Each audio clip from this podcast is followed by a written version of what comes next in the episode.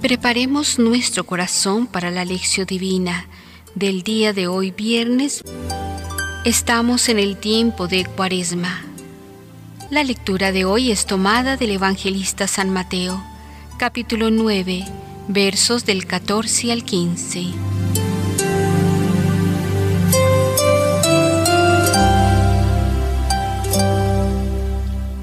Iniciemos este momento de reflexión con la oración.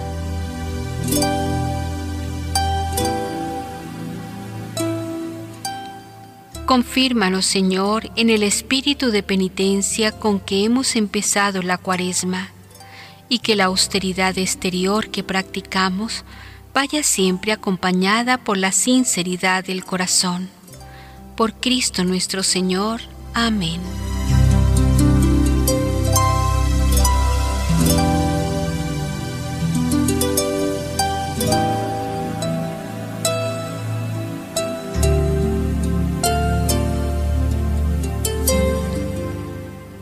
Del Santo Evangelio.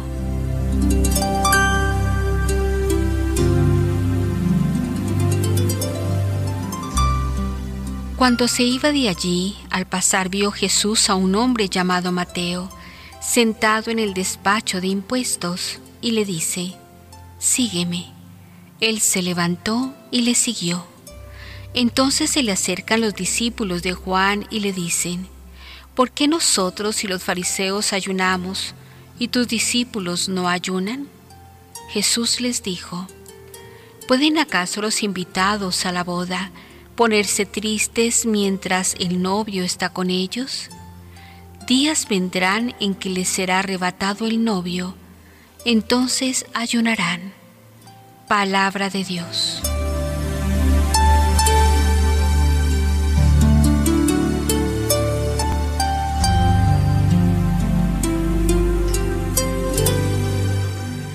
Reflexionemos.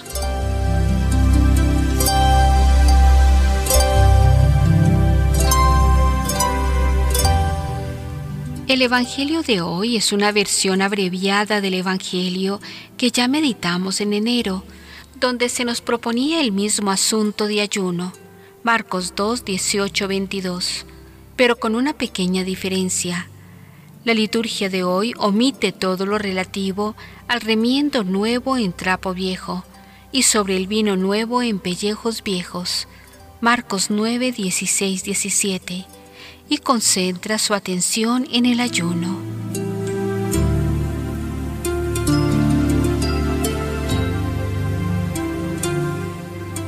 Jesús no insiste en la práctica del ayuno. El ayuno es una costumbre muy antigua practicada en casi todas las religiones. Jesús mismo lo practicó durante 40 días. Mateo 4:2. Pero Él no insiste con los discípulos para que hagan lo mismo. Les deja libertad. Por esto los discípulos de Juan Bautista y de los fariseos, que eran obligados a ayunar, quieren saber por qué Jesús no insiste en el ayuno.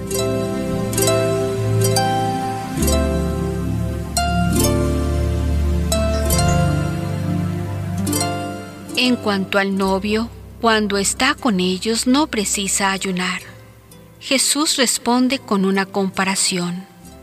En cuanto el novio está con los amigos del novio, esto es, durante la fiesta de bodas, no precisan ayunar. Jesús se considera el novio.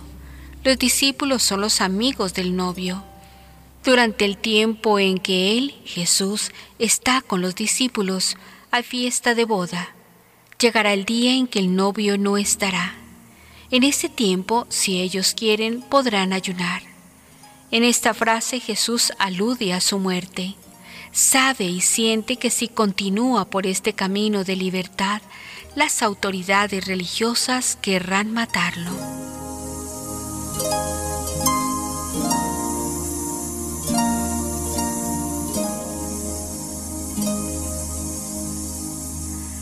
El ayuno y la abstinencia de la carne son prácticas universales y bien actuales. Los musulmanes tienen el ayuno del mes del Ramadán, durante el cual no comen ni beben desde el amanecer hasta el anochecer del sol. Cada vez más las personas, por motivos diversos, se imponen a sí mismas alguna forma de ayuno. El ayuno es un medio importante para llegar a un dominio de sí mismo, a un autocontrol, como existe en casi todas las religiones y como es apreciado por todos los deportistas.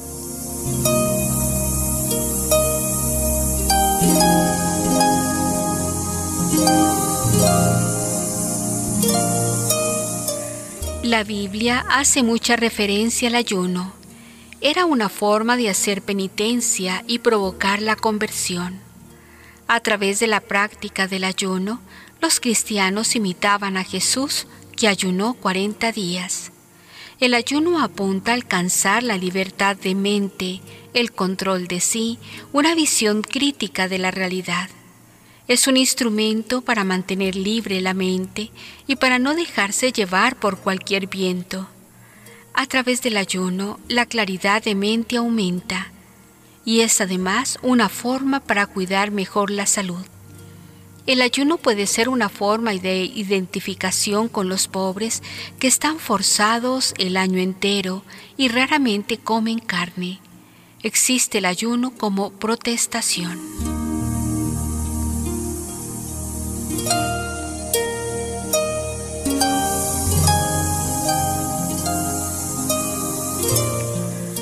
A pesar de que hoy no se practica el ayuno ni la abstinencia, el objetivo que estaba en la base de esta práctica continúa inalterada como fuerza que debe animar nuestra vida.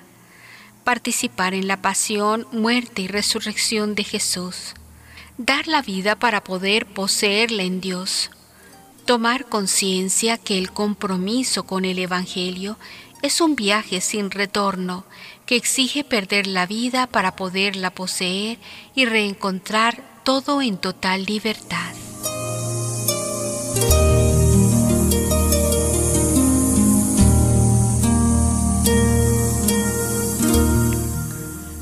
Para la reflexión personal.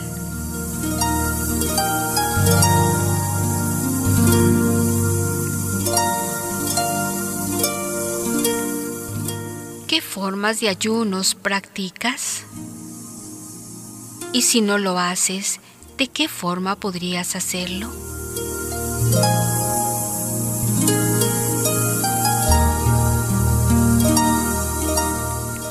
El ayuno, ¿cómo puede ayudarme a prepararme mejor para la fiesta de Pascua?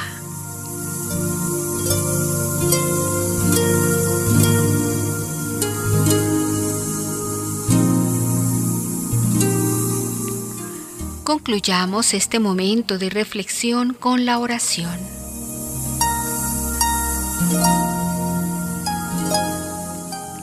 Piedad de mí, oh Dios, por tu bondad. Por tu inmensa ternura, borra mi delito.